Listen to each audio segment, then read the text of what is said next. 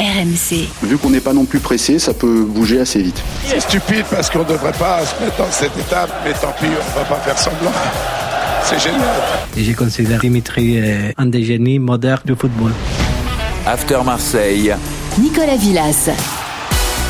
Et cette semaine, on vous propose euh, un petit bonus dans ce podcast Marseille. Aurélien Tiercéen qui a rencontré Faris Moubania à Boaké en Côte d'Ivoire euh, pendant la Cannes. Il l'a rencontré juste après la qualification du Cameroun euh, pour les huitièmes de finale de la Coupe d'Afrique des Nations. Quelles sont ses ambitions avec l'OM Voilà, petit bonus, petit cadeau dans ce podcast Marseille. Faris, avec la signature l'OM, en plus, tu vis une période assez incroyable. Comment tu le vis là? Ah, c'est un très grand sentiment.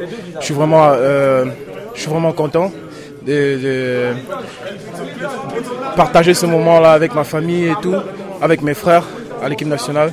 Et voilà, j'espère qu'on va aller encore plus loin et continuer de rêver. En, ce qui concerne l'Olympique de Marseille, de Bodoglin, de Norvège, c'est un step euh, énorme. Est-ce que c'était un club que tu aimais quand tu étais petit Est-ce que c'est une surprise de se signer dans un club comme ça?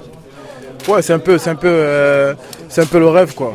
Parce que à jamais j'aurais pensé signer à l'OM et aujourd'hui je suis, je suis joueur de l'OM et voilà, c'est juste le travail, continuer de travailler, partir de la Norvège. Et maintenant me retrouver à l'OM, c'est, c'est, une satisfaction qu'il faut continuer de, de remplir. Après, je sais qu'il y a beaucoup d'attentes. Euh, voilà, de gros enjeux. Va falloir, euh, va falloir beaucoup travailler. Tu connais des anciens de l'OM, des anciens Camerounais? Tu connais un peu l'histoire du club? Ouais je, ouais, je connais un peu l'histoire du club. Partie des, des, Africains, Didier Drogba, Stéphane Bia, euh, jusqu'à aujourd'hui, Jean Onana, mon coéquipier, mais qui n'est pas à l'équipe nationale, euh, Simon, qui est là avec nous. Après, il y a Mouguet aussi, il y a, beaucoup de personnes que je connais qui sont, qui sont à l'OM ou qui sont passées à l'OM. Et ce sera aussi euh, un peu plus facile pour moi pour l'adaptation. Est-ce que tu peux expliquer tes qualités aux supporters qui ne te connaissent pas? Parce qu'on ne regarde pas forcément le championnat de Norvège, les supporters. Bon, après. ils vont découvrir, c'est ça. Ah, ils, ils verront, ouais. avant-goût. Avant-goût. Voilà, vitesse finition, euh, jeu aérien.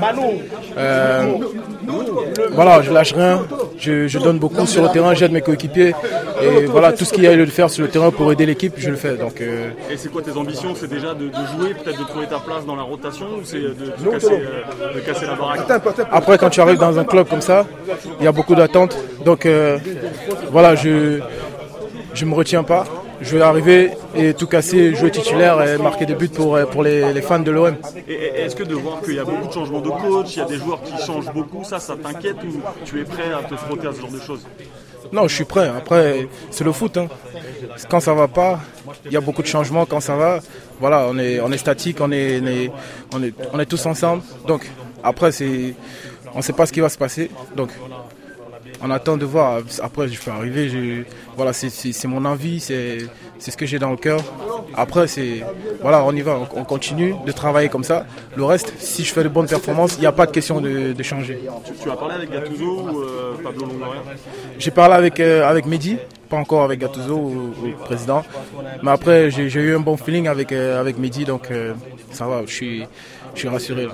Et toi, tu joues plutôt à deux devant, sur un côté, tout seul devant? Sur tous les, tous les flancs devant, je, je peux jouer. Donc il n'y a pas de souci pour moi. Je m'adapte à, toute situation et, voilà. Bon, un dernier petit mot sur le vélodrome. J'imagine que tu as, hâte de jouer devant 65 000 personnes à domicile. Ouais, bien sûr, c'est des frictions.